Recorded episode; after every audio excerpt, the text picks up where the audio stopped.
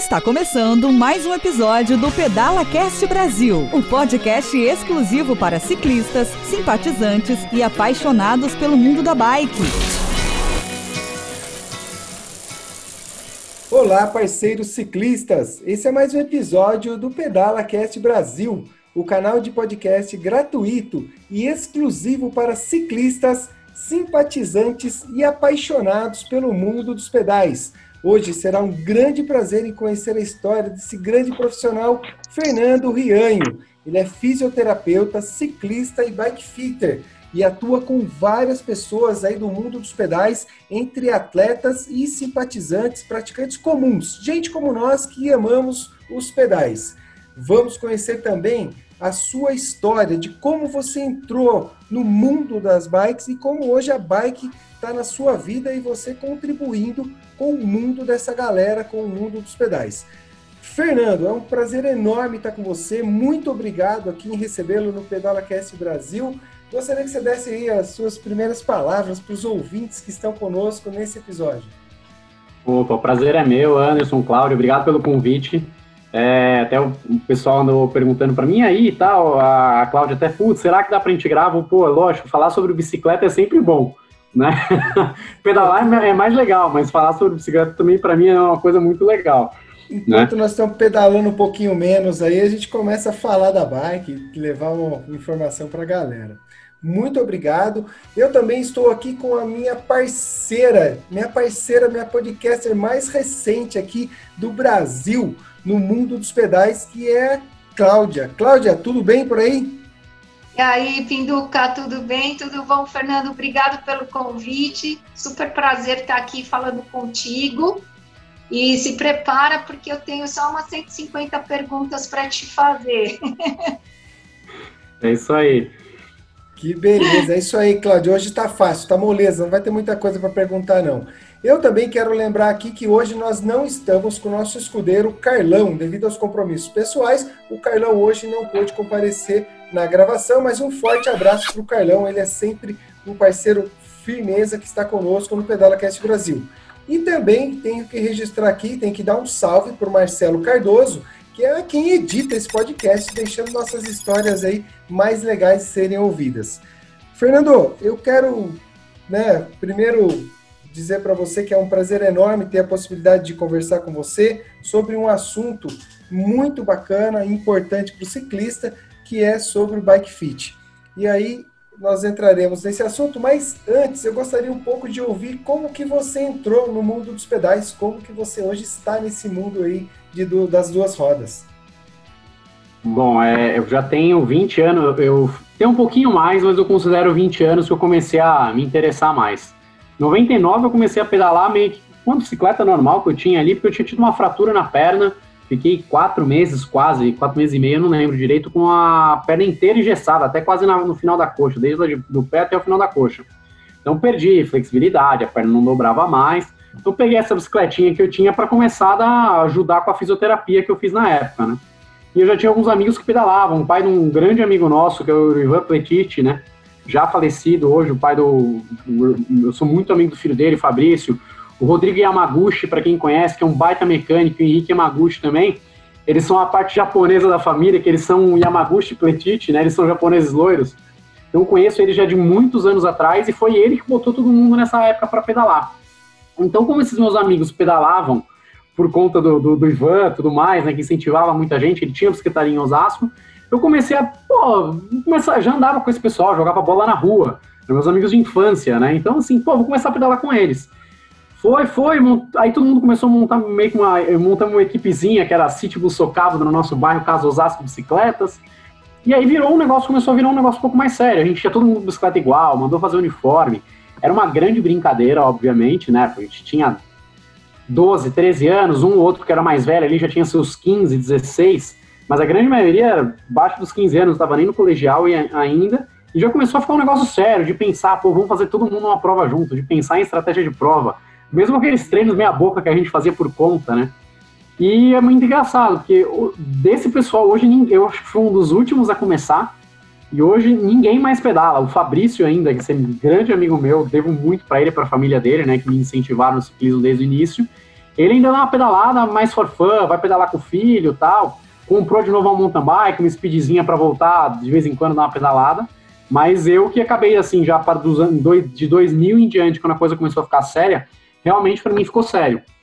E a partir de 2003 eu já comecei a me interessar pela parte do bike fit. O José Rubens Delia foi meu primeiro treinador de ciclismo quando eu comecei a levar a coisa a sério.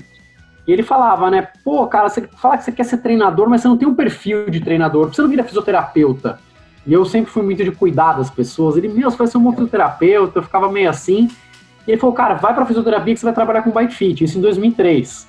Então eu já fui estudar fisioterapia em 2003, eu passei na faculdade, em 2004 eu comecei, já querendo trabalhar com bike fit, né? Então se pensa, hoje eu tenho 10 anos já completos, agora em maio a gente está fazendo de trabalho com bike fit, mas se pensar desde o início da faculdade, aí é desde 2004, então são 16 anos que eu tenho me dedicado a, tra a trabalhar com bike fit, né? Desde o início da fisioterapia.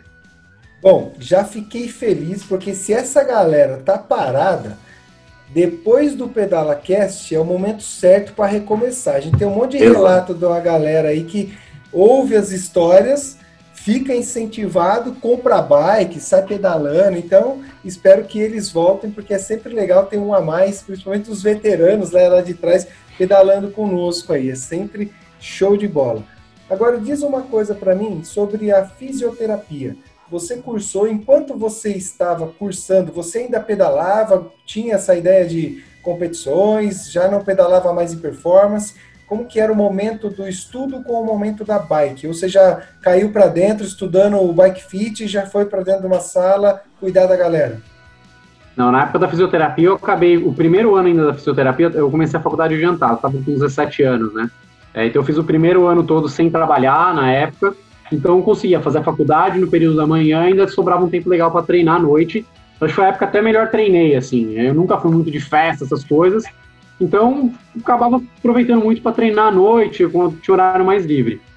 E aí eu comecei a trabalhar, então a coisa começou a ficar um pouco mais pesada. Como a faculdade era de manhã e eu trabalhava até à noite, realmente na, eh, não tinha carro, etc., não sobrava tempo para treinar na época. Não dava para acordar três e meia da manhã para treinar, porque sete horas da manhã começavam as aulas. Eu fiquei um tempo parado realmente no ciclismo, é, pedalando bem de vez em quando, fim de semana, às vezes ia fazer uma trilha com um amigo, muito farfã. No primeiro ano ainda competi bem, depois parei legal.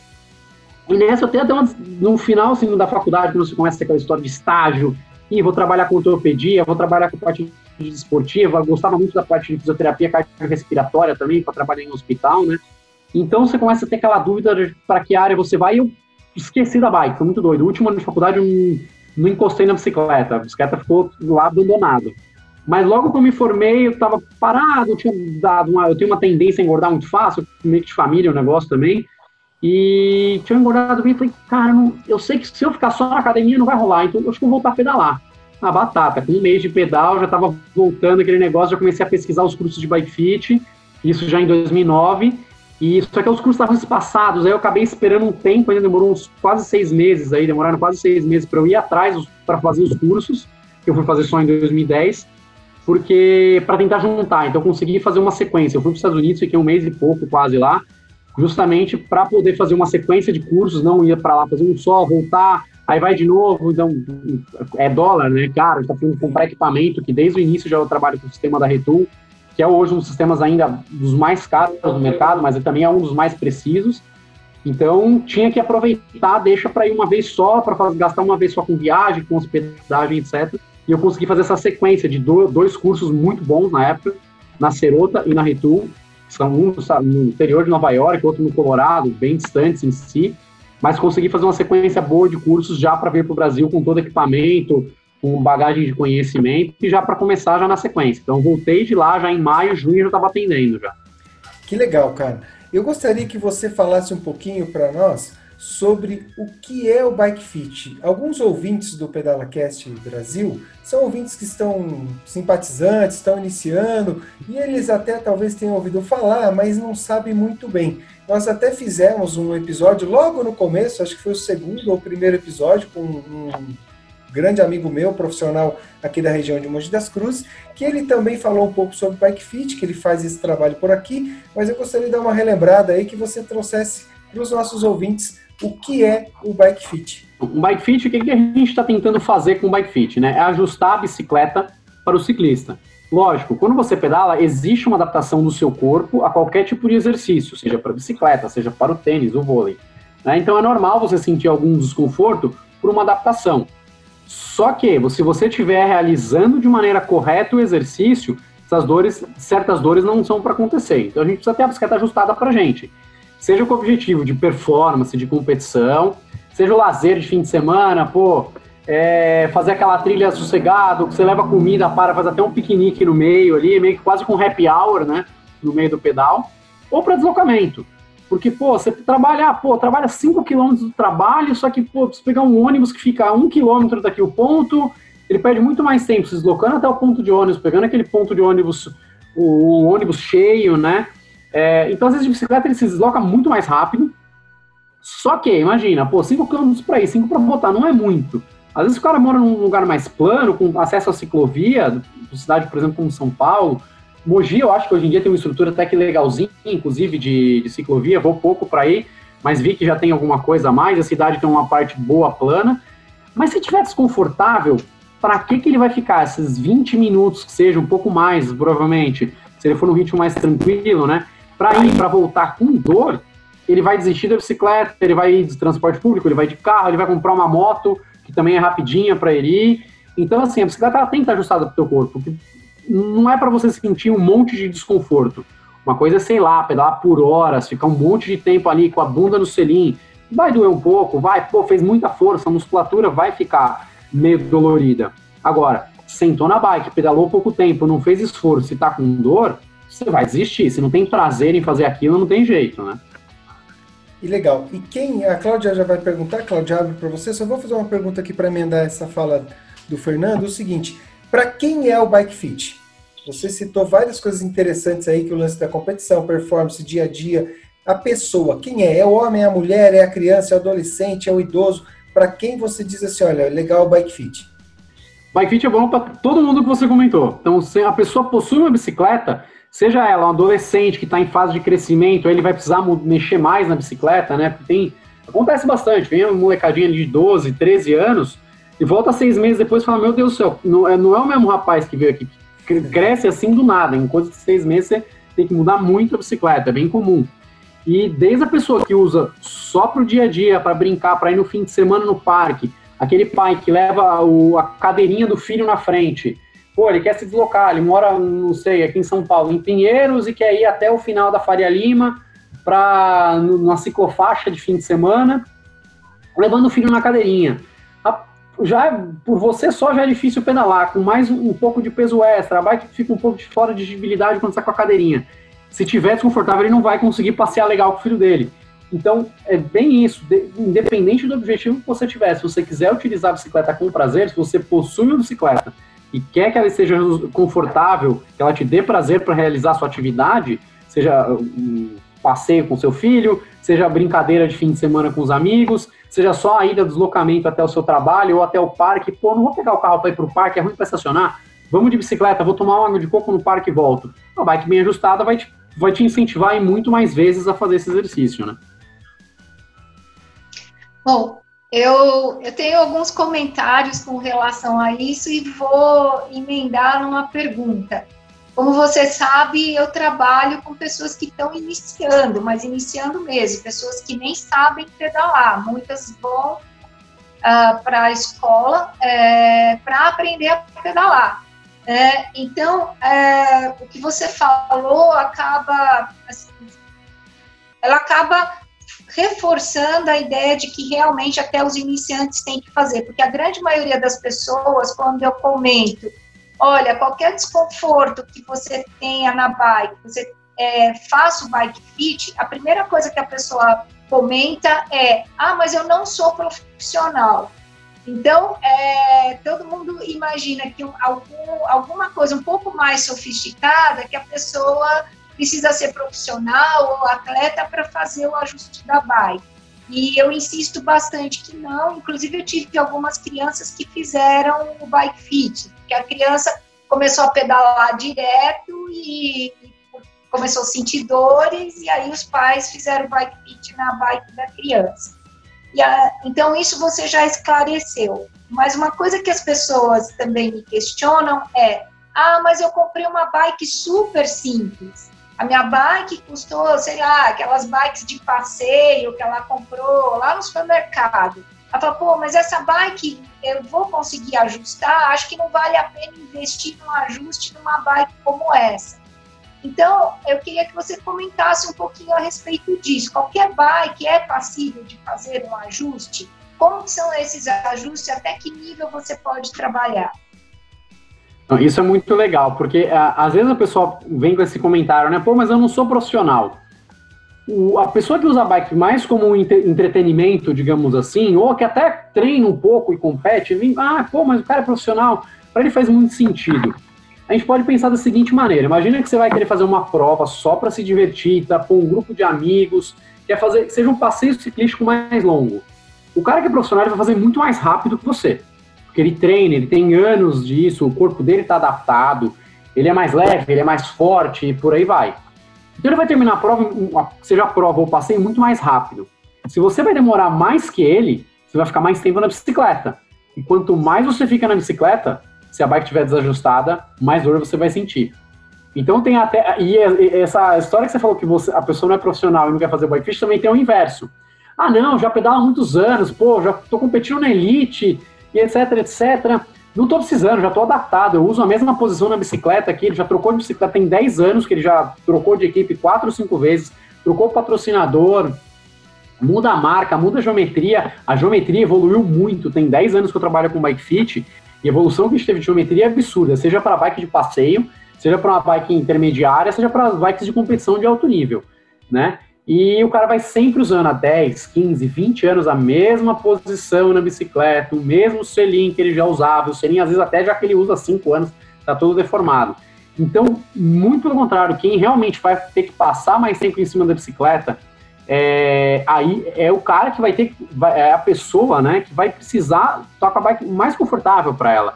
Então, o ajuste é importante desde a bicicleta de supermercado até a bicicleta topo de linha. Porque não tem jeito. Quanto mais tempo, mais dor você vai sentir. E, e, e, qualquer bike ela é passível de ser ajustada ou existe um certo nível do bike fit. Por exemplo, quando você pega uma bike de ciclismo, uma bike super top de, de competição, você consegue fazer um ajuste muito mais refinado, muito mais próximo da necessidade da pessoa.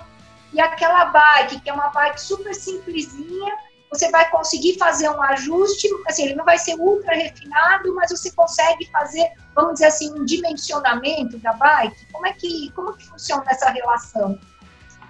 Isso é muito legal no, com a evolução do esporte. É, hoje, inclusive, as bikes mais básicas já têm bastante ajuste. Por exemplo, é muito comum a, a troca do selim da bicicleta, né, o banco da bicicleta. É, mas isso acontece desde pode acontecer desde uma bicicleta básica até uma topo de linha. O selim é importante que seja um selim é, confortável, de acordo com as características anatômicas, do tipo de, de uso da bicicleta de cada um. Então, é, isso é legal, é muito fácil trocar um selim. Existem selins mais baratos, existem selins mais caros, obviamente, só que o selim é uma troca fácil, a gente consegue testar no estúdio de bike fit. Então, muitos dos componentes, hoje, além de ser bem ajustáveis, são de fácil troca. Então, muitas vezes, putz, aquele guidão não tá legal, ou a manopla da bicicleta ali de passeio não é uma manopla tão confortável. Hoje você consegue colocar uma manopla mais confortável, sem gastar muito dinheiro, é, então você consegue fazer o ajuste fino, independente do tipo de bicicleta. E às vezes até nas bicicletas topo de linha, ela, hoje tem essa história de frente integrada, o guidão integrado, etc. Nas bikes de triatlon, até nas bicicletas de ciclismo hoje, né, até mountain bike, inclusive, às vezes o ajuste fica até um pouco mais difícil. Então você já tem que já pegar o, o tamanho correto da bicicleta, além do tamanho correto do componente. Então muitas vezes as bicicletas de topo de linha às vezes ficam, dificultam um pouco mais o ajuste, tá? Em determinados casos, mas no geral todas as bicicletas a gente consegue fazer um ajuste bem fino. A não ser um caso que tem um componente muito errado para a pessoa, o selim que é muito ruim para aquela pessoa, a gente precisa trocar. Trocou o selim, fez o ajuste, vai estar tudo certo. Fernando, é, quais são assim as relações principais entre os membros ou o corpo da pessoa e a bike. Eu sei que são vários aspectos, não precisa colocar todos, mas assim os principais que uma pessoa que não entende muito bem o bike fit vai, pô, mas o que, que vai ajustar aqui? qual a relação equipamento corpo e corpo humano aí para a gente só dar uma ideia para o ouvinte sobre quais aspectos você olha e fala, ó, esses são os principais e mais relevantes no que se diz respeito à sua saúde, à sua performance na bike. É, a gente tem três pontos de contato principal, né? O pedal, o selinho, onde a gente vai sentar, e a gente fala que o geral que é o cockpit, ele é a parte de guidão.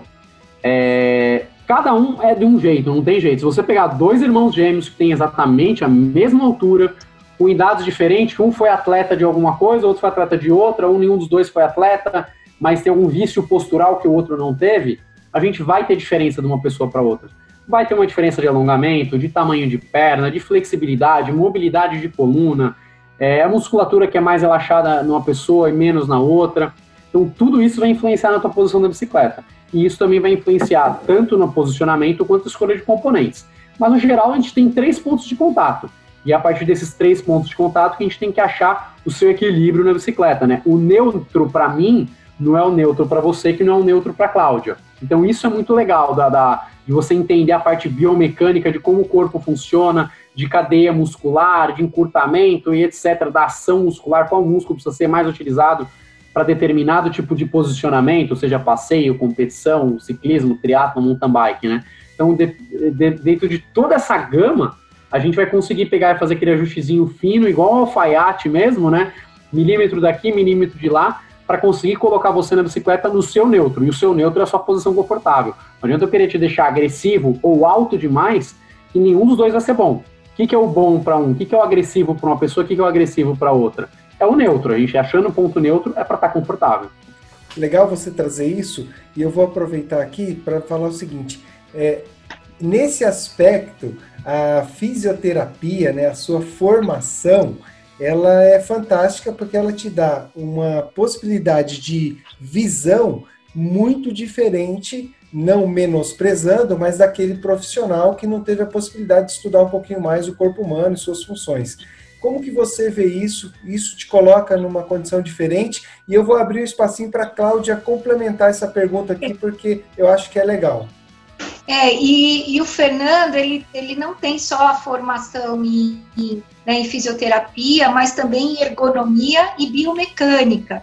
Então, seria legal você falar um pouquinho disso, da importância da ergonomia, da biomecânica, é, para entender melhor, né, ou seja, é, toda essa junção de corpo com equipamento. Né? Falar um pouquinho de cada, de cada é, dessas áreas, né, para que as pessoas entendam, né? Olha, o que, que é ergonomia, o que, que trata a biomecânica e a junção de tudo isso na sua visão como físico. A parte como físico me ajuda muito, não tem jeito. A formação como fisioterapia, ela acho que é uma formação bem completa para a gente entender muito o corpo humano, seja só é, é osso, é musculatura, é ação muscular, é origem e inserção da musculatura, que vai ser muito importante para a gente entender o que, a gente tem que fazer para determinadas modalidades, para determinadas lesões ou padrões posturais que cada um possa ter. Então, a fisioterapia, nesse quesito, ela me ajuda muito com essa parte bem completa, né? Da, de entender melhor o corpo humano em movimento. É, assim como a educação física também tem um foco para cada um trabalha com um foco um pouco diferente, né? Mas independente, quem tem uma formação na área da saúde vai conseguir entender um pouco melhor toda a ação da, da ergonomia e da biomecânica do corpo, né? É... Bom, a biomecânica é um negócio um pouco mais a fundo, né?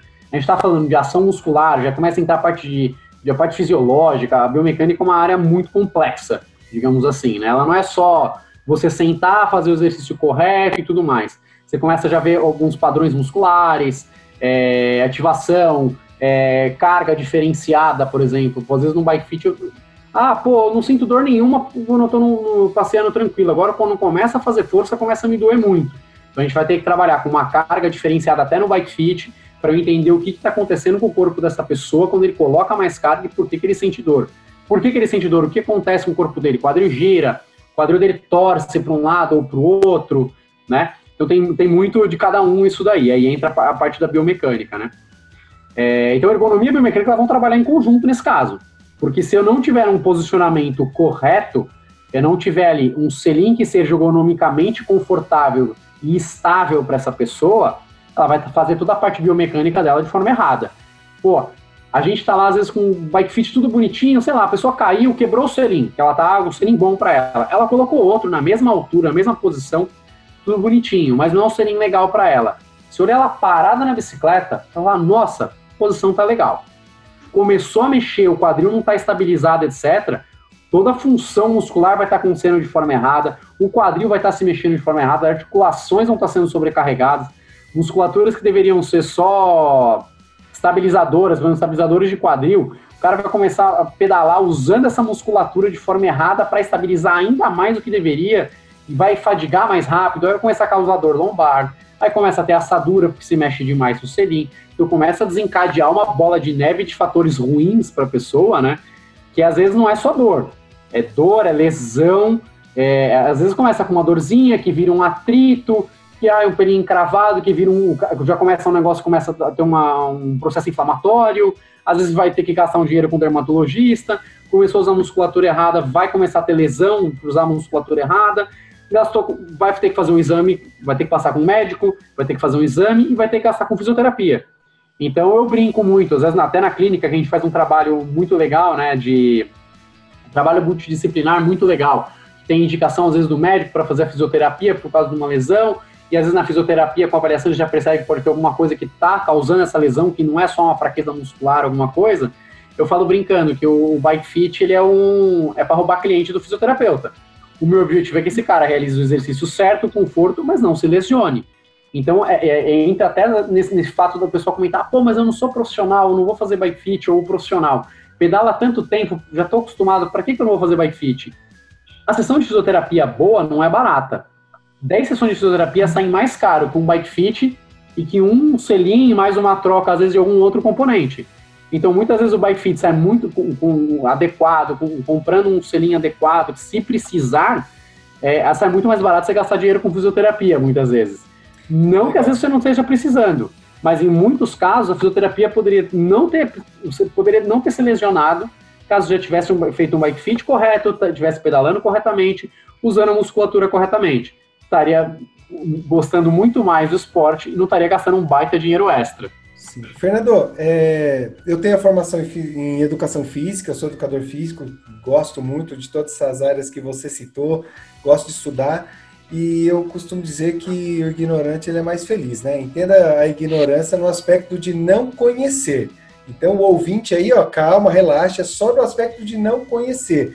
E aí eu vou fazer uma pergunta para você que é mais do particular. Cara, quando você está no parque, você está andando, você bate o olho, já olha 38 posições e condições erradas da pessoa ali pedalando. Como que é isso no seu dia a dia?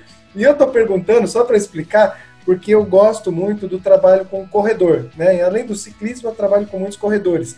Cara, é inevitável você bater o olho no ciclista ou no corredor e você já enxerga muito além do que o pisar no chão, do que o se posicionar na bike, né? Como que é isso para você no dia a dia, cara? Eu, no começo, eu tinha. Posso falar é real, no começo eu tinha dificuldade, eu ficava reparando muito em todo mundo. É, eu acho que com o tempo, porque tem muito essa, tá lá pedalando, na, seja na USP, seja na ciclovia, seja numa estrada, o pessoal, o pessoal aqui de São Paulo, para quem não conhece, é os nossos locais de treinos são a USP e a ciclovia da Marginal, né? A, o campus da Universidade de São Paulo e a ciclovia, são próximos, inclusive, você tem acesso um ao outro. É, então no começo eu olhava muito. E muita gente vinha, ah, o que você tá achando da posição? é difícil eu ver você ali, para começar, porque a pessoa pega esse postura para te mostrar como que ela tá, né? Ela não, não tá pedalando natural mais ali, ela vem te mostrar, não, olha, como é que você acha que tá? Você acha que eu tô esticando bem a perna? É difícil você visualizar assim. É muito mais legal você visualizar quando a pessoa não tá prestando atenção e ela tá pedalando como se fosse algo natural. E o objetivo é esse, pedalar tem que ser algo natural. A não ser em alguns casos que a gente tem que fazer uma reeducação ali da biomecânica, na corrida, eu acho que isso é muito mais comum. A gente ter que educar com, como que entra com o pé, por isso que existe muito educativo na corrida, né? Muitas vezes, muitos treinadores começam o treino com educativos de corrida para o cara, opa, tá com aquilo na cabeça para ele não realizar de forma errada, porque você tem muito impacto. Como o ciclismo é um esporte teoricamente é, é mais natural, a pedalar tem que ser de forma mais natural, eu acho que no começo eu olhava demais. Eu realmente prestava muita atenção de parar de prestar atenção no meu treino. Tava fazendo, sei lá, um intervalado na, no, no treino pra caraca, rapaz, olha esse cara aqui, olha esse joelho, olha esse quadril rebolando, etc. Hoje já meio que consigo pedalar numa boa, vou num pelotão ali, a não ser que tenha algo que me chame muito atenção, e às vezes é aquela que até o amigo do lado fala, rapaz do céu, você viu o, aquele cara ali, o fulano, como é que tá pedalando, etc. Às vezes é chama muita atenção. Hoje eu consigo me policiar para não enxergar tanto. É... Já por ter essa visão também, o ciclista, às vezes, às vezes, você vai pegar esse cara, vai colocar ele no estúdio, vai botar sensor nele, pô, análise milimétrica, e você faz até o ajuste fino e não vai mudar tanto. Só que se a pessoa na bike, como não tem tanto impacto, não tiver desconforto, desde que ele esteja fazendo é, a, a, a, parte biomecânica da pedalada dele seja correta, por mais que visualmente não seja bonita, é, tá tudo certo. Ele não tendo desconforto, ele não tendo lesão, a parte biomecânica está acontecendo, está utilizando a musculatura correta, é, é, mais, é mais tranquilo na bicicleta. A corrida já é um pouco mais complicada. Eu também gosto um pouco da corrida, não entro para parte de análise de corrida, mas entendo um pouco.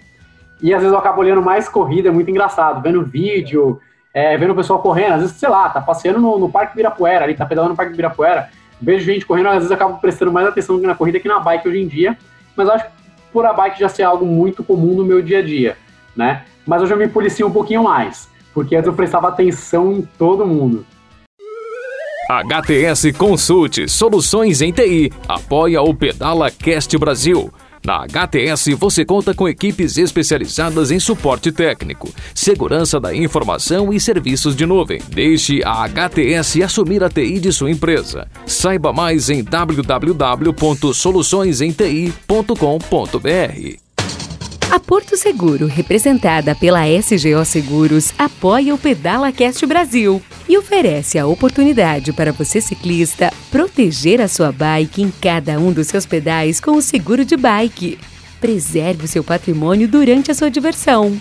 Entre em contato com a SGO Seguros pelo WhatsApp 011 947 93 8038.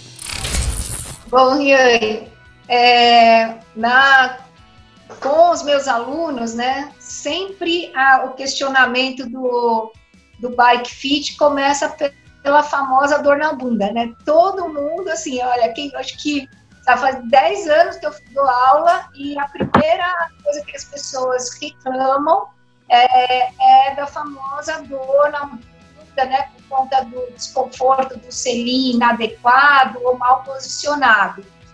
E, e geralmente eu questiono as pessoas, né? Eu falo, mas o único desconforto que você está sentindo é no selim, mas você sente mais alguma coisa, tipo dormência na mão, dormência nas pernas, né? E aí a pessoa fala, ah, é verdade, eu sinto, eu sinto dormência, mas isso também tem a ver com a bike?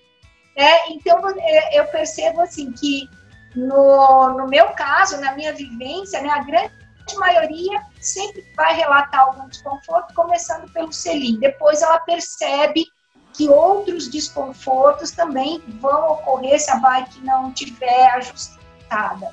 É, como é que é dentro do seu histórico? As pessoas começam mesmo por essa, por essa dificuldade do selim, aí ela percebe que tem muito mais.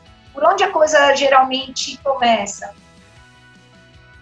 É bem por aí mesmo. A maioria começa a reclamar pelo selim, né, no, pelo apoio do selim. Mas é, é, é, meio que quase que óbvio se a gente pensar. A maioria da distribuição de peso do nosso corpo está no selim. Então, e o grande problema é, se, se o selim realmente está causando desconforto acima do que deveria, porque é comum você ter um pouquinho de dor no osso. Até a gente fica, sei lá, pô, eu tive dengue agora há pouco tempo, fiquei três, quase quatro semanas sem pedalar. Pô, primeiro treino eu pedalei tranquilo, levinho ali, carga levinha, no rolo, até que já estava começando essa história de pandemia. É, ia pedalar 40, 45 minutos, não doeu nada. O segundo treino no dia seguinte eu fui pedalar, tava com a bunda dolorida. É normal você sentir um, um pouco de desconforto no selim. Estava com shorts bom, com o selim bem ajustado, tudo bonitinho. Então, um pouco de desconforto no selim é normal, porque é a parte que a gente mais solta o nosso peso, a distribuição de peso no corpo. É pouquíssimo no pedal, mas na hora de fazer força, você parar de pedalar que o peso está no selim e no guidão. A gente pode falar que é 60% no selim, lógico, vai variar um pouco para cada modalidade, seja mountain bike, ciclismo, triatlon, contra-relógio, mas geralmente a maior, maior carga que a gente tem vai ser no selim. E o grande problema é, de selim, por que, que a gente começa também às vezes a sentir dores em outros pontos? Se o selim está desconfortável, você vai começar a tentar tirar o peso dele. Aí você começa a botar mais peso para a mão, que não é para receber tanto peso. Aí você começa a sobrecarregar. Pode ser por. Às vezes a bicicleta está super bem ajustada e, sei lá, perdeu a, a, altura do selim, a posição do selim, com uma, uma manutenção que você foi fazendo na bicicleta. Você já começa a tirar o peso do selim, começa a jogar às vezes mais peso para o pé, para quando você faz mais força, você tira um pouco do peso do quadril, ali no, no do apoio de isquio no selim, começa a jogar mais peso para a mão, começa a dar formigamento na mão, começa a perder sensibilidade. Aí a pessoa às vezes vem, fala, ah, só dói o selim. E o pé, sente algum formigamento? Não, tal, tá, nem pedal mais longo, um desconforto. Ah, pô, aí a pessoa começa a vir realmente com esse histórico de pressão na mão e tudo mais. E não tem jeito, nosso centro de equilíbrio está no quadril, né? A história do core. o core é tão importante, que se fala tanto de core. Já tem uns anos que é o core, core, core, né? É realmente, o core é muito importante. É nosso centro de equilíbrio. Então, por causa de um, de um por conta de um, de um, ajuste mal feito, ou às vezes o ajuste pode estar super bem feito, mas você está com uma fraqueza muscular tremenda, se você não tiver bem, um core bem alinhado, sentado corretamente na bicicleta, você começa a sobrecarregar tudo. E aí não tem jeito por mais que a bicicleta esteja ajustada, você ficou um ano e meio, dois anos sem pedalar, engordou, ganhou peso, é outro ajuste que a gente precisa fazer. Então é bem comum, mesmo com quem já pedalava há muito tempo ou quem está começando agora, vai sentir um pouco de dor no selim? Vai. Um pouco de formigamento no pé? Pode sentir mesmo com o pedal bem ajustado ali. Às vezes a pessoa vai pedalando, vai pedalando, de repente vem. É muito comum, eu faço fit de quem está começando, a pessoa fala, pô, ficou super confortável aqui. Primeira semana já vem com desconfortinho. Aí na outra semana me manda outro feedback, já é outra dor. Já na, a dor do pé sumiu, aí sentiu dor na, no, na lombar. De repente, não, pô, fiz um outro treino super duro, não doeu a lombar. Mas a minha mão formigou. Você vê que a pessoa tentando achar o, a posição dela ali é uma adaptação. E às vezes a pessoa some. Fala, caramba, me, se reclamou de uma dor aqui, a dor ali, mandou cinco e-mails, três WhatsApp, áudio de cinco minutos, a pessoa sumiu. Aí você vai falar de encontra com ela no pedal. Rapaz, não sei o que aconteceu, sumiram todas as dores. Então, algumas dores são comuns de acontecer, independente da bike ajustada ou não, mas não tem jeito. Quando a bike está bem ajustada, se você está treinando, já está adaptado, essas dores não são para acontecer. Mas quem está começando é normalzinho, um monte de dorzinha aqui, dá dor de cabeça, dá dor na nuca, aí passa, aí vai pro dor na barriga. Nossa, fica câimbra no abdômen. Eu falei, rapaz, como assim a câimbra no abdômen? Você vê que tava forçando, tentando estabilizar no abdômen, segurando meia hora travando o abdômen. Não precisa, você tem que estar relaxado na bike, né? Legal, Fernando. Fernando, e assim, eu também tive uma experiência nessas bicicletas indoor, né? Entre elas Spinning e outras franquias. Eu trabalhei com isso há bons anos atrás. E para que a gente acomodasse a pessoa de forma rápida, existiam algumas orientações básicas principalmente ali distância de guidão, altura de banco. Para a bicicleta convencional, existe algumas orientações gerais para quem ainda não chegou no bike fit, para não fazer o absurdo? Você tem alguma orientação nesse sentido ou não existe isso para bike convencional? Não, dá para a gente fazer um ajustezinho básico, porque hoje muita loja que não tem um profissional que trabalha com bike fit, para fazer o básico, dá para fazer. Tem muito aquela história de você parar do lado da bicicleta e colocar o selim na altura do, da lateral aqui do quadril, né? O problema é que cada bicicleta tem um, uma altura do chão comparado. Uma mountain bike, uma speed, uma mountain bike pra, com mais curso de suspensão, geralmente ela é ainda mais alta para transpor obstáculo. Então eu fico um pouco. Essa, essa história é um pouco complicado, você só parar do lado e botar o selim ali na, na altura do osso do quadril aqui, né? Um, um jeito mais básico que, que, básico, que funciona um pouquinho melhor, na minha opinião, é você subir na bicicleta com a ajuda de alguém, ou você se apoiando ali perto da parede, apoia o cotovelo. É você com o pedal no ponto mais baixo, na né, parte que a perna ficaria mais esticada, geralmente não é quando o pedal tá reto, é quando ele tá um pouquinho ainda aqui para frente, acompanhando a angulação do tubo, do selim ali, né? É, você conseguir com a perna toda esticada, você apoia o calcanhar, sem forçar, você não tá nem forçando para esticar e nem tendo que dobrar um pouco a perna, você apoiando o calcanhar é, com o pedal nesse ponto mais onde você esticaria mais a perna, e a perna estando esticada, meio que relaxada, sem esticar muito também, já é um, um meio termo interessante né, para a altura do selim. O posicionamento é, para frente e para trás ele é um pouquinho mais chato, é assim como a angulação, um ajuste um pouco mais fino. É, hoje a maioria, antigamente era um pouco mais fácil, você falava todo selim, pega um nível, hoje em dia com o aplicativo de celular, que você pode botar um nível digital no seu celular, ficaria até mais fácil. Você bota o selinho lá, zero grau e funciona. O problema é que a maioria dos selinhos hoje são mais ergonômicos, eles não trabalham com zero grau. Tem muito selinho hoje com o neutro do selinho é 4 graus negativo, 4 graus e meio, 5 graus negativo. Então é um pouco mais difícil essa história dependendo do selinho. No geral, a parte que você senta tem que estar um pouco plana e a traseira dele faz uma curvinha para cima, né? É, para dar um pouco mais de conforto e melhor posicionamento do quadril, o quadril gira um pouquinho para frente, né? Mas para altura de selinho, essa parte de você apoiar o calcanhar já vai interessante. Com relação ao guidão, posicionamento do guidão, uma fórmula antigazinha que falava que quando você está na sua posição na bicicleta, seja na mountain bike, com, a, com as mãos ali na normal, né, na mountain bike, ou na bike de estrada, na speed, quando você está com a posição, a posição das mãos em cima dos manetes de freio ali, né, a posição neutra da bike de estrada, a posição em cima dos manetes, o centro do seu guidão deveria estar tá cobrindo o eixo do, do cubo dianteiro da bicicleta. Hoje as geometrias mudaram muito, então é bem comum estar um pouco para trás ou um pouco para frente, dependendo da bicicleta. Mas é um, é, não é um negócio que você vai vai estar 5 centímetros para frente ou 5 centímetros para trás do eixo. Não, não é um, um fator tão absurdo assim. E já ajuda até para você ter um ponto de equilíbrio na dirigibilidade da bicicleta. Porque se estiver muito fora, como eu falei, 5 centímetros para frente ou para trás, você já vai começar a ter uma bicicleta que não vai estar tá com a dirigibilidade do jeito que ela deveria acontecer. Principalmente se estiver em alta velocidade numa descida, né? Perfeito. Lembrando os nossos ouvintes do Pedala Cast Brasil que o ideal é procurar um bike fitter, né? É procurar o Fernando, se possível, para que ele consiga dar toda essa orientação. O Fernando, é, diz uma coisa para quem é, trabalha no meio, para quem de repente é professor de educação física, um fisioterapeuta ou é um ciclista veterano, qual é o caminho que esse cara pode seguir aí ou pode olhar se ele quiser buscar mais informações para se tornar no futuro aí um bike fitter? Você tem uma direção aí, alguma orientação para esse profissional, para essa pessoa que gostaria um dia de vir desenvolver esse trabalho? Acho que a primeira coisa você vai ter que gostar de estudar. Um, você tem que gostar de bicicleta, começa por aí, né? Eu tive fisioterapeutas que vieram falar comigo, não, vi que pô, a bike tá crescendo, é, aí você vai conversar com a pessoa, você fala, ah, você já pedala, como é que é? Ah, não, vou no parque ali.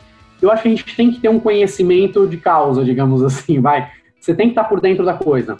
É, assim como eu já, já fiquei ali dois anos brincando de triatlon, quando eu era menor, já cheguei a competir um pouco de BMX, bem farfã, mas tem uma ideia legal do que é o, do que é o BMX. É, até hoje faço algumas provas de mountain bike, ciclismo de estrada e tudo mais. É, você tem que estar por dentro, você tem que entender o, o que a pessoa está passando. Eu já fiz testes de estar tá bem destreinado, acima do peso, e falar, meu, eu vou rodar com aqueles desafios do Strava de 500 km no final do ano, né, do, os festivos ali entre o Natal e o Ano Novo, isso, o desafio da Rafa, faltavam 200 km para terminar, no dia 31 de dezembro faltavam 210 km. Eu falei, olha, eu tô destreinado, ninguém quer ir comigo, eu vou fazer sozinho os 210 km que faltam para ver o que acontece. E aí eu entendi muito o que acontece, mesmo estando bem posicionado na bicicleta, o relato de alguns clientes que vêm com aquele feedback de ai, pô, o cara treina pouco na semana, ele faz um pedal de 15 km, que aí para com o grupo, mais 15 para voltar para casa, e aí no fim de semana ele quer fazer um Audax 300.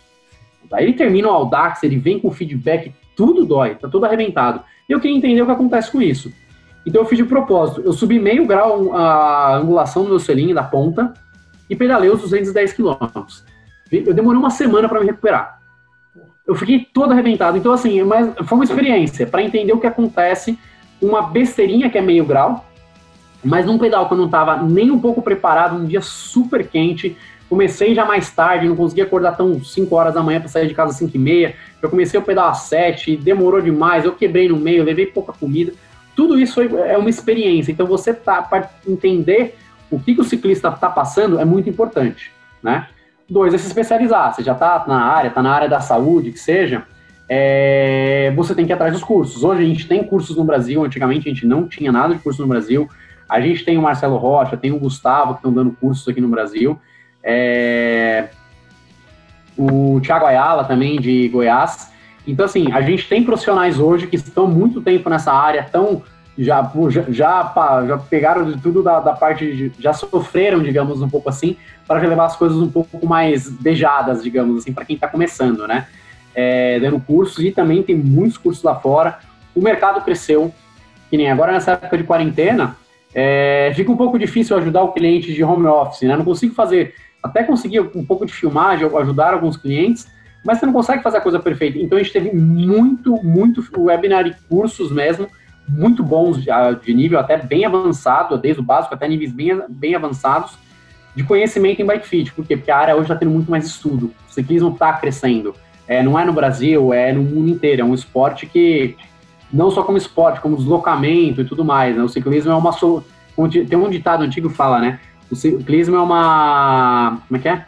É uma solução simples para problemas complicados, é alguma coisa assim a tradução. E realmente, o, o esporte está crescendo muito, a gente até recebeu agora, então, é, primeiro-ministro da Inglaterra, eles vão incentivar muito o uso de ciclismo agora, após pandemia, para evitar que as pessoas se aglomerem no, no, no, transporte público e por aí vai, né? Então, a gente, isso já vinha acontecendo, e eu acho que agora, até com, com essa pandemia que a gente está tá acontecendo, vai ter até mais. Então, a gente vai ter mais gente é, pedalando, e mais gente querendo conforto na bicicleta. Então a gente vai ter que se especializar, vai ter que entender o que cada um está passando, né? Legal não tem jeito. Esse... Legal você trazer esse panorama geral aí. E vamos lá, Cláudia. Eu tenho agora uma pergunta, assim, relacionada ainda ao assunto que a gente estava falando, que era os selins, mas especificamente do universo feminino, né? O, o, volume maior de alunas que eu atendo, né, de alunos, são mulheres. E a grande queixa é a dificuldade de se adaptar com um selim. É, já tiveram, assim, já tive alunas que já estão no quarto selim, é, que de, de testando porque não consegue se adaptar.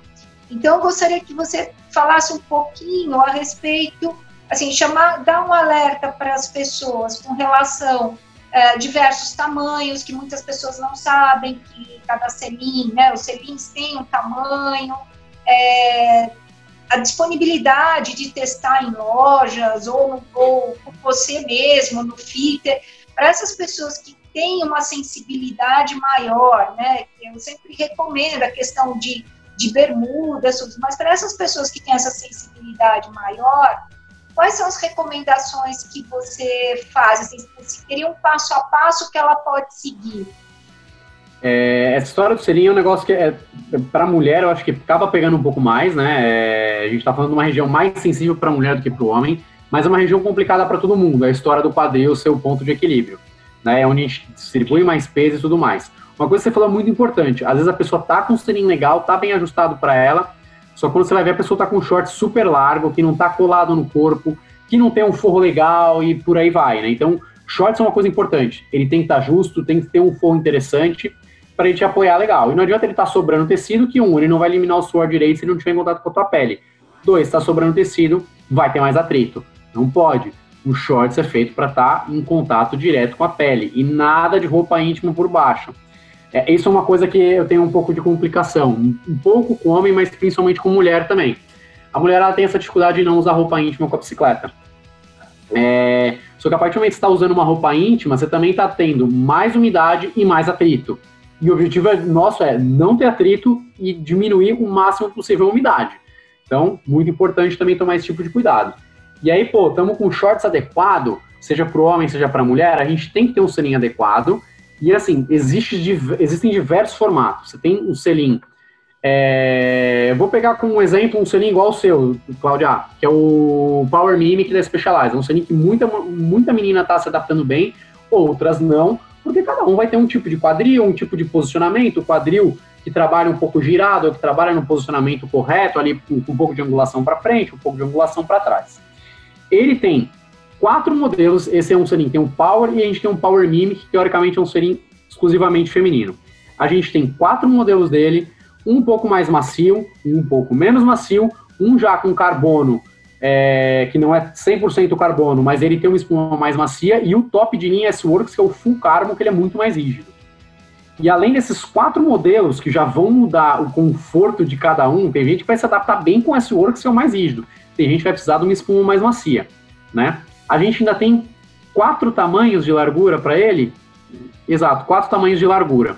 Então, assim, é, às vezes a pessoa pode até estar tá com o selinho que ele é bom para ela, mas com a largura incorreta. Ou às vezes ela está com o selinho correto, no tamanho correto, mas está com o posicionamento completamente errado. Às vezes isso acontece lá com, comigo. Porque como os selinhos que eu tenho são para teste só no estúdio, eu não tenho três, quatro selinhos que eu posso emprestar para a pessoa. Então a gente testa no estúdio, faz ajuste fino, bota, pô, tá uma maravilha. E aí, às vezes a pessoa troca na loja. E às vezes a pessoa não presta atenção, a pessoa que está trocando, seja o mecânico, seja o vendedor, e coloca o selim na maneira incorreta. Meu, não tem jeito. Se o selim tiver, pode ser o melhor selim do mundo para você. Se ele estiver mal posicionado, vai machucar. Então, o selim é, é, o apoio do selim tem muitos fatores que podem incomodar. é, que nem eu falei, é shorts, é, que pode estar tá largo, que pode não estar tá tirando umidade, pode ser o selim no tamanho incorreto, com a densidade incorreta, um modelo de formato completamente incorreto para você, e assim como pode estar com ajuste incorreto. E é bem comum acontecer, a pessoa vem com um kit de selins ali para mim. A pessoa vem já bota aquele monte de selim na minha mesa, ali em cima da minha maca, tem seis selins. Aí às vezes a gente faz todos os ajustes na bicicleta, qual selim que ela vai embora, às vezes o selim original da bicicleta, não precisaria ter trocado nem comprado nenhum outro. Gastou maior grana, vai vender por pouco para não ficar com aquele monte de selim parado em casa, e às vezes faltava mesmo era um ajuste, mas não tem jeito. Selim é individual, é, é, cada um vai querer um selim mais rígido, menos rígido, é, mais ou menos largo, o corpo de cada um vai se adaptar com os diversos formatos, rigidez e tamanho do selim. Então, eu sei que nas, nas lojas e, que vendem os produtos Specialized, as pessoas têm como tirar a medida, né? Tem, tem um equipamento onde ela vai sentar e vai tirar a medida dos iscos, das distâncias dos iscos para saber o tamanho correto do selim. Mas eu sei que eu não sei se isso é disponível assim facilmente no mercado, se todas as lojas têm. É, como que a pessoa é, vai saber qual é o tamanho do selim? É, essa parte de essa, a ferramenta que a Specializer tem é muito legal. Nem toda loja vai ter, mas a grande maioria das lojas Specializer tem. Ela já é interessante para você não errar. É, às vezes você está naquele meio termo de um serim, por exemplo, 155 para 168 milímetros, está no meio termo ali, e aí, qual que é o ideal? Com esse sistema é difícil você dizer, porque aí entra a parte da biomecânica de cada um. Tem gente que faz força, o quadril fecha um pouquinho, tem gente que na hora que faz força, o quadril gira e abre um pouco. Então isso é um pouco complicado. Aí o ideal é a gente conseguir testar no estúdio mesmo. Então, pô, vezes, tem loja que às vezes até disponibiliza. Vai lá, fala, ó, testa um menor e dá uma rodada, ou depois vem aqui, troca uma semana e vamos testar um tamanho maior. É legal isso das lojas que hoje eles têm essas opções de selinho de teste mesmo, tem até uma cor diferenciada, que é para eles poderem emprestar para os clientes. Inclusive várias marcas hoje têm isso, não só a Specialized. A gente tem selinho de teste da Physique, de, vários, de, de vários outros modelos aí, de marcas no mercado, de tamanhos diferentes tudo mais, né? É, mas é muito doido, porque como cada um se adapta a, biomecanicamente de uma forma, às vezes a pessoa olha lá, mede, o, mede lá o isco e fala, pô, não, certeza, se tem um quadril mais largo, vai para o mais largo. Aí o cara, seja o cara, o homem e a mulher, mas no homem é um pouco mais comum de acontecer isso. Às vezes uma pessoa mais pesada, quadril mais largo, é uma pessoa mais forte. E aí, na hora que essa pessoa faz força, o quadril dela fecha. Você bota às vezes o selim mais largo, ela vai começar a ter muito problema com atrito. Caiu pro menor, tá tudo perfeito. Pegou um selim mais largo, a pessoa vai ter um monte de problema de atrito. O quadril dela tá querendo trabalhar mais fechado e o selim mais largo não vai deixar. Ele vai fazer, tem, vai tentar fazer o quadril dela abrir, né? Mas isso é legal. Essa possibilidade hoje de testar é muito legal. O mercado viu essa necessidade e às vezes ajuda, facilita até a vida do lojista para ele vender porque o cara tá, o cliente está lá e está querendo o, a, o produto, só que se você vender um produto que não vai ser legal para ele, ele vai devolver, você vai perder uma venda e ele vai para outra loja. Agora, se você puder ajudar de alguma forma, vamos testar, pô, esse não ficou 100%, vamos testar um outro aqui, mesmo já tendo feito às vezes o bike fit, às vezes eu mesmo falo para o cliente, como eu também não consigo ter todos os tamanhos, eu falo, ó, pô, já que cliente está loja, conversa lá com ele, vê se ele não consegue trazer para você o, a opção de você testar um, um, mais estreito ou mais largo. Porque às vezes a pessoa tá, tá num dia ruim, é, correu antes, às vezes a pessoa ah, não, não quis pedalar hoje para não atrapalhar o fit, mas corri, a pessoa não está acostumada a correr, a pessoa chega toda travada. Então, às vezes, me ferra um pouco ali a análise. Então, é muito comum, às vezes, eu fazer essa indicação. Dá uma testada no selim, tanto no modelo que a gente testou aqui, que é um 155, quanto no 168 Vamos ver como é que é essa tua adaptação, se incomoda, se dá um pouco de atrito, se não dá, você... então é muito legal. Essa opção hoje em dia que as marcas dão para os clientes facilitam a minha vida, facilitam a vida do cliente, também ajudam muito o lojista a estar tá fechando a agenda, tá, tá dando é, fidelizando o cliente, né? Então isso eu acho que é muito legal hoje. A loja consegue fidelizar o cliente mais fácil quando ela tem essa disponibilidade de ajudar, de estar tá lá para o cliente, né? Que legal, Fernando. Quanta conversa boa. A gente poderia ficar aqui a vida inteira. Bem que você falou que falar de bike é legal e a gente vive isso em cada episódio. E com você, cara, ser humano bom demais, gostoso trocar ideia. Você é um conhecedor de tudo isso. Fica um assunto leve, com muita profundidade, com muito conteúdo. Muito obrigado. Mas nós vamos seguindo aqui, porque a gente estima um tempo aqui para o ouvinte depois poder também acompanhar o nosso PedalaCast Brasil e nós vamos partir para um segundo bloco. Nesse segundo bloco, Fernando, a gente fala um pouquinho de, de, sobre corridas, né, organização de corridas, porque eu tive uma experiência por seis anos em organizar o desafio Top Bike e aí naquele meio eu acabei adquirindo um bom conhecimento e acabei escrevendo um livro sobre o manual do gestor de corridas de mountain bike. Então eu aproveito essa oportunidade com o nosso convidado para trazer um pouquinho sobre o ambiente da competição.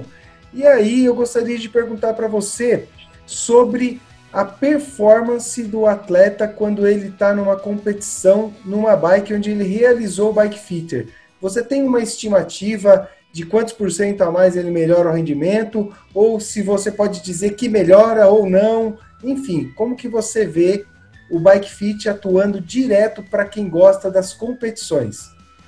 Essa parte do Bike Fit é legal, tem muita gente, o cliente às vezes muitas vezes chega para mim falando, né? Ah, mas você tá quanto você acha que eu vou ganhar de potência? É difícil a gente falar. Quando a posição tá muito errada, realmente, você vai falar, meu, ele não tá conseguindo fazer força, ele não tá conseguindo gerar potência nessa posição, né? É, mas geralmente o que a gente mais consegue não é fazer ele gerar mais força, é o contrário. É ele andar na mesma velocidade, gerando menos força. Até a hora que ele precisar, ele vai apertar o passo e vai colocar. Se ele trabalha com watts, ele vai botar 50 watts ali a mais, que é o que ele fazia às vezes antes de fazer o bike fit, e vai conseguir abrir do grupo que ele está ali tentando, ou pô, sobrou, furou um pneu, ele vai conseguir fazer mais força para buscar a, o grupo que ele estava, com próximos competidores, etc., fazer um ataque, o que seja. Então, esse é o grande barato do Bike Fit. A gente está trabalhando de uma forma o corpo dele está mais econômico. E economia é sempre importante, porque não tem jeito. Se você está o tempo todo trabalhando no limite, a hora que você precisar dar uma pancada, seja um sprint final, seja só um ataque que você não quer perder aquele grupo principal, se você tiver com aquela energiazinha sobrando, você vai embora. Agora, você já está trabalhando no limite, porque você não está na posição correta, está sobrecarregando a musculatura, está tendo um gasto energético maior do que você poderia estar tá realizando ali com, né? É, ah, não tem jeito, meu amigo, você vai sobrar e aí a hora que quebra, né? A gente sabe, quem gosta de competir sabe. A hora que dá aquela quebrada, o pessoal brinca, né? Que o homem da marreta aparece, ah, não tem jeito, meu amigo não volta mais. Depois vai voltar meia hora depois, acabou a prova quase, você tá, tá pô, tinha a perna, mas não deu, realmente, porque você foi além do seu limite. Então esse é o grande negócio. É você estar tá preparado, não, tá, tem, tem, não ter gasto né, energia à toa até determinado momento da prova, para você, a hora que precisar, ter aquela energia sobrando para você fazer mais força e ir embora na hora que, que, que é o essencial. Perfeito. Pode ir lá, Claudinha. Bom, eu tenho, então, eu tenho uma pergunta que assim, não está relacionada à prova, mas está relacionado ao nosso momento agora. Muitas pessoas me relataram que, por estarem fazendo seus treinos indoor, nos rolos fixos e alguns em rolo livre, mas principalmente no rolo fixo, que elas se mesmo a bike estando ajustada, elas passaram a ter desconforto. Então, algumas pessoas que não sentiam desconforto antes de treinar no rolo passaram a sentir um determinado desconforto. É, isso por quê? Porque eu queria que você falasse um pouquinho disso, né? Se realmente o fato de você colocar a bike no rolo, se a sua, se a sua postura muda e com isso você passa a sentir dor. Então, o que acontece muito com, a, com o rolo é o seguinte: a primeira coisa, a bike está ajustada, legal. Segundo, como você colocou essa bicicleta no rolo? O rolo é um negócio que às vezes você não tomar cuidado, você deixa a bicicleta desnivelada. Então, o eixo dianteiro e o eixo traseiro eles têm que estar na mesma altura. Aí o pessoal vai lá, pô, tem um rolo que ele não veio com aquele bloco que a gente que eles chamam, né, o, o calço ali para a roda dianteira. E aí a pessoa compra um qualquer na internet de outra marca. Às vezes ele é mais baixo do que você precisava ou ele pode ser mais alto. Então é complicado. Se você tiver um pouco mais baixo ou um pouco mais alto do que deveria, tudo isso já vai gerar desconforto. Outra coisa é a traseira da bike. Na hora que você vai apoiar no rolo, às vezes sem querer ela dá uma tortadinha para um lado, para direita ou para esquerda, Mesma coisa, a bike tá um pouquinho inclinada para o lado. Você vai começar. Aí tem entre a história de quadril. Se você nem tá um pouquinho torto, seu quadril vai girar. Beleza, você fez o fit, a bike tá niveladinha, você prendeu ela bonitinho no rolo, tá tudo certo. O grande problema do rolo é, e aí dá até pra gente fazer um link com a parte de competição nessa. Quem gosta de competir em alta montanha acaba sentindo muito isso. Você fica muito tempo pedalando uma alta montanha, você vai variar a posição na alta montanha, tem curva, etc, né? Mas você pega um trecho numa serra muito longa, você não fica pedalando em pé o tempo todo, você quase não sai do selim, você bota lá, às vezes, a mesma marcha, fica na mesma posição e fica ali meia hora, 40 minutos, uma hora, quando a gente vai para as montanhas mais longas, aqui no Brasil a gente não tem tanta montanha longa assim, né? Vai ter na região de Campos do Jordão, Santa Catarina, algumas serras maiores, mas somente quando você vai para Itália, França, esses lugares tem aquelas montanhas de 25, 30 quilômetros às vezes, você, fica, você fala, caraca, minha bunda tá doendo. Pô, mas eu não sinto isso no desconforto quando eu vou para a Estrada dos Romeiros, quando eu vou para Rio Santos. Porque quando você vai variando um pouco de posição, o corpo mexe, você muda a musculatura, você dá aquela levantadinha na lombada. Agora você fica o tempo todo pedalando igual, sem quase mudar a velocidade, na mesma marcha, basicamente a mesma cadência, o corpo começa a sobrecarregar. E isso acontece tanto no rolo, pode acontecer tanto no rolo quanto na rua, né? Então o grande problema no rolo é esse, o rolo não mexe. O rolo tá lá fixo, tua bike não vai, pro, não balança, tua bike não sobe, não desce à frente, é, não tem lombada para você parar de pedalar, não tem subida, não tem descida. Hoje a gente tem esses rolos topo de linha que você pode, que eles simulam subida e descida, isso já é como muda um pouco o estímulo por um pesa ali, seja o, Swift, Ruve, hoje tem vários aplicativos que o pessoal está usando, né? É, você consegue mudar um pouco a posição, porque você muda a ação muscular, você trava, pega um pouco mais a musculatura, usa mais glúteo, quadríceps, você varia um pouco mais, são rolos que permitem você passar mais tempo no rolo. Eu tenho um rolo legal hoje em dia, que eu trabalho no estúdio, hoje ele está em casa, nessa época de pandemia, e faz total diferença. No rolo normal, eu não aguento ficar muito mais que uma hora, não, é bem difícil para mim. Com esse aqui, eu já cheguei a ficar quatro horas e meia. Lógico, dói, não é a mesma coisa 4 horas e meia na rua, mas é o importante o quê? Você tem que variar a cadência. A mesma coisa se você tivesse uma subida de alta montanha muito longa. Você ficar na mesma marcha o tempo todo, quando vai. Aí, essas provas de alta. Você vai fazer uma prova de alta montanha na Europa. Geralmente você sobe, desce, você já tem outra, outra alta montanha na sequência. Se você não está se cuidando de variar a cadência, pesa às vezes uma marcha, deixa um pouquinho mais pesada. Dá uma variada, vai para uma cadência um pouco mais baixa volta a girar um pouquinho mais de novo. Se você não fizer isso no rolo, não fizer isso no, numa, numa prova que você fica muito mesmo na mesma posição, vai incomodar. Então, dica para o rolo, variar a cadência. É importante, troca uma marcha, bota uma marcha mais pesada. Pô, mas eu gosto de pedalar 90 RPM, tudo bem. Deixa um pouco mais pesado, agora deixa um pouco mais leve, vai lá perto do 100, um minutinho que seja. Você muda um pouco até a musculatura ali, dá uma aliviada, começa a pegar um pouco mais outra coisa, justamente para você aguentar ficar mais tempo. Dois, tenta variar a posição muda a pegada, você não precisa pegar só lá na frente no guidão. Pega lá na frente na posição neutra, volta, é muito comum o pessoal no rolo ficar o tempo todo só naquela posição mais curta do guidão na bicicleta de estrada. Tudo bem, é mais comum no rolo você ficar, querer ficar nessa posição porque você abre caixa torácica, é mais fácil de respirar. De vez em quando, pensa, na rua, como você pedala? Você pedala mais tempo ali ou você também tem que pegar na pegada embaixo? Um dia eu tava fazendo até um, um group ride no Swift, eu entrei em qualquer group ride, lá o pessoal falava, ó, oh, pessoal, como são duas horas, a partir de 45 minutos a gente começa a tentar brincar. Eles iam conversando ali, no, ia aparecendo na tela, ó, oh, pessoal, agora eu vou, o líder do, do, do pedal, ó, agora vamos pedalar dois minutos com a mão no drop, na parte baixa do guidão da bike estrada. Beleza, agora vamos voltar, só que em vez de ficar, é, mudava a cada cinco minutos. Vamos ficar três minutos no drop e dois minutos lá na, na posição em cima dos manetes. Três minutos no drop e dois minutos no guidão, na parte mais curtinha. Então, isso é muito importante, essa é, variação de posição para você mudar um pouco o posicionamento de quadril, que vai mudar um pouco quanto você está sentindo de dor no selim, né? E variar a posição de pressão na mão, parte de cervical, de, de, da parte de trapézio ali, né? Tudo isso vai tensionando porque você está fixo, você não se mexe. Então, quem tem que se mexer já acabar que não se mexe? O ciclista. Varia a cadência, varia a posição, fica em pé 10, 15 segundinhos a cada 5 minutos.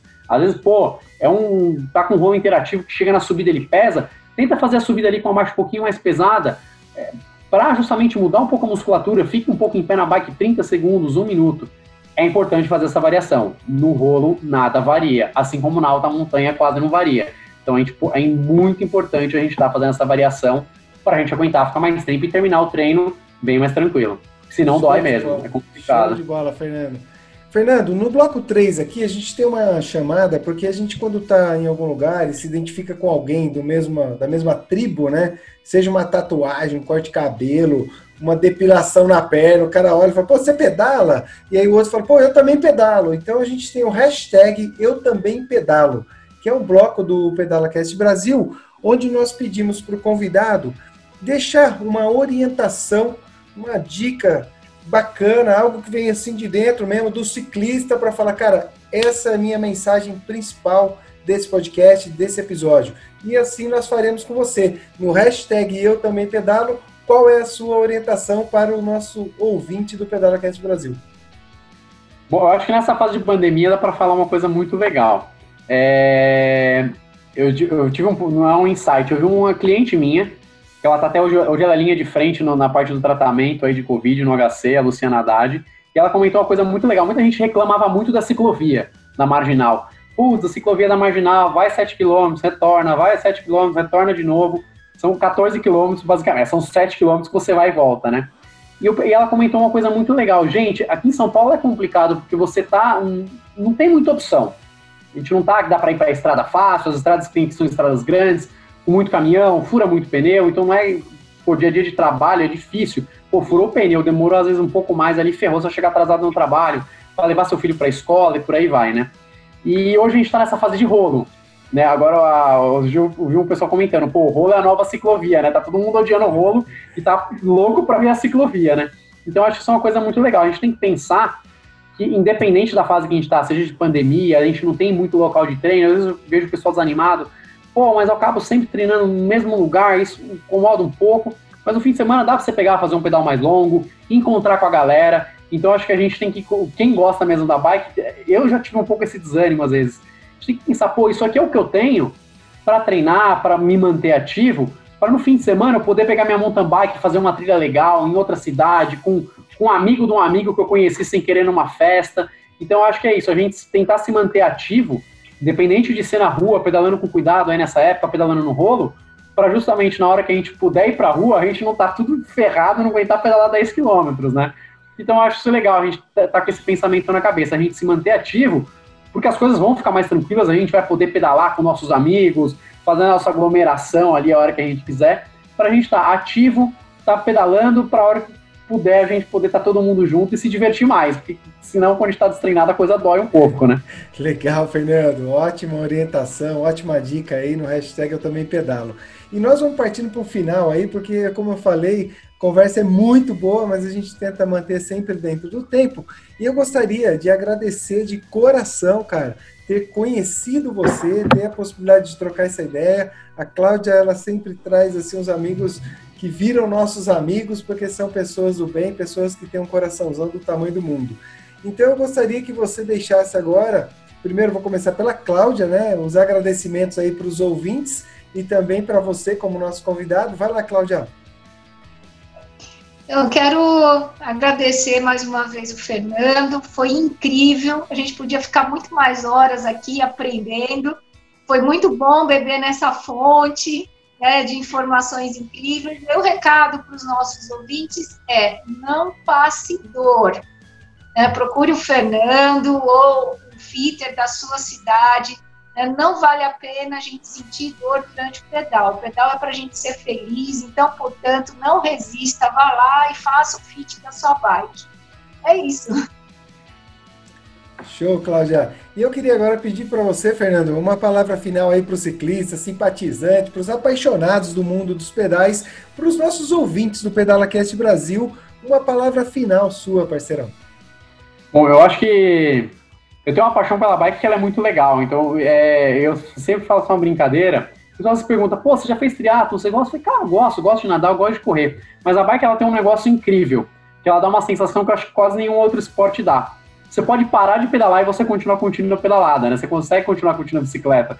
Seja às vezes no trecho de reta que você embalou, você para, tira o braço do guidão, levanta a mão ali, seja numa descida. Então acho que essa liberdade que a bike dá pra gente, ela é muito legal. Você pode parar, ter gasto energético quase zero ali e ela continua se movimentando. Então acho que é curtir essa, essa vibe da bicicleta, né? Essa parte que são poucos esportes que permitem a gente fazer. Você pode parar de pedalar mesmo assim você tá na bicicleta, tá fazendo, curtindo uma descida, o vento na cara. Acho que a bicicleta é muito legal por conta disso. Fernando, aproveita para deixar aí onde que a galera te encontra, onde que você faz seu trabalho. Pode deixar seus contatos, porque para nós será um prazer enorme divulgar o seu trabalho aqui, principalmente depois que passar esse período aí que você vai começar a receber essa galera que está retomando as atividades um pouquinho mais gordinho, porque não conseguiu manter a atividade, ajuste na bike que estava parado há um tempo, enfim, deixe seus contatos aí, fique à vontade. Show. E é engraçado que você comentou isso, eu até falar antes, você comentou do pessoal que está tentando voltar a pedalar. eu achei muito legal. O pessoal das antigas estava parado, aproveitou agora que realmente tá com tempo e tava dando uma voltada a pedalar. E eu tô recebendo justamente essa galera já mandando mensagem meio desesperada.